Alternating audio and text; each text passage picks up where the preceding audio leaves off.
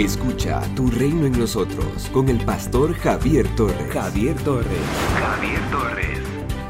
En su presencia hay alabanza y magnificencia. En su santuario hay poder y gloria. Salmos capítulo 96, versículo 6. Este salmo exalta al Señor como Rey, no solo de Israel, sino de todo el universo. Hay una invitación al pueblo de Israel hacia las otras naciones y a todo el universo a unirse a un cántico de alabanza al Señor que viene a establecer su reino de justicia y de verdad. La invitación es a entonar al Señor un cántico nuevo, un canto nunca antes entonado, sino compuesto para la ocasión. La adoración al Señor no puede verse rutinaria, sino que tiene que dar espacio a la creatividad, a la alegría. Debe ser una adoración para exaltar al Señor y no para complacer al adorador. El único que merece ser exaltado es el Señor. Es el creador de todo el universo.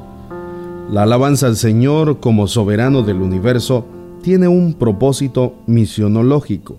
Todas las demás naciones, las que no hacen parte del pueblo de Dios, son también invitadas a rendirle culto a este Dios, pues Él no es propiedad de ningún pueblo.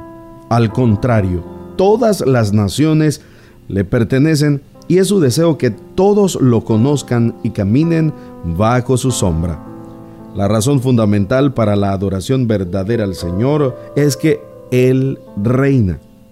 Solo quienes aceptan su señorío, el señorío del Rey de nuestro Dios en sus vidas, están en la capacidad de rendirle una verdadera adoración. El poder y la gloria del Señor deben reconocerlos quienes lo adoran, pero también tienen que ser manifestados en Él. En la oración que conocemos como oración modelo, el Señor Jesucristo nos enseñó a pedir, venga tu reino. Mateo capítulo 6, verso 10. Cuando permitimos que el Señor sea soberano en nuestras vidas, entonces todo nuestro ser disfruta de su plenitud. Por eso, debemos pedir que su reino se establezca en el mundo, para que todos los seres humanos y también la naturaleza pueda vivir en armonía y disfrutar del esplendor y la majestad que nuestro Dios creó en todo. En el libro de Apocalipsis se exalta la grandeza del reinado de Dios.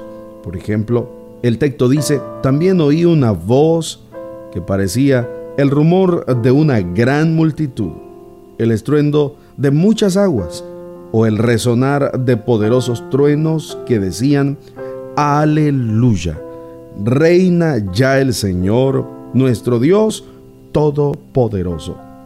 Regocijémonos, alegrémonos y démosle gloria.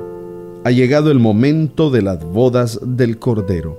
Ya su esposa se ha preparado y se ha concedido vestirse de lino fino, limpio y resplandeciente.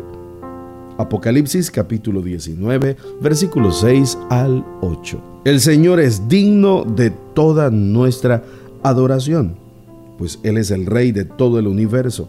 Nuestra adoración a Él no puede quedarse solo en actos litúrgicos, sino que debe permitir que el verdadero Rey sea entronado, adorado y exaltado. Por eso, todo lo que respire, que alabe al Señor. Somos una iglesia llamada a establecer el reino de Jesucristo en Nicaragua. Nuestra misión, predicar las buenas nuevas de salvación a toda persona, evangelizando, discipulando y enviando para que sirva en el reino de Jesucristo. IRSAD, transformando vidas.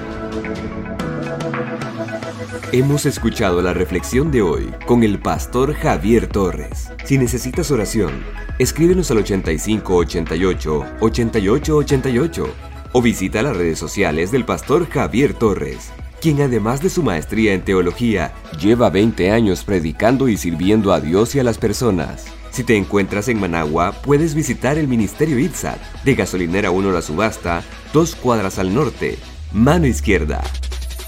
Tu reino en nosotros.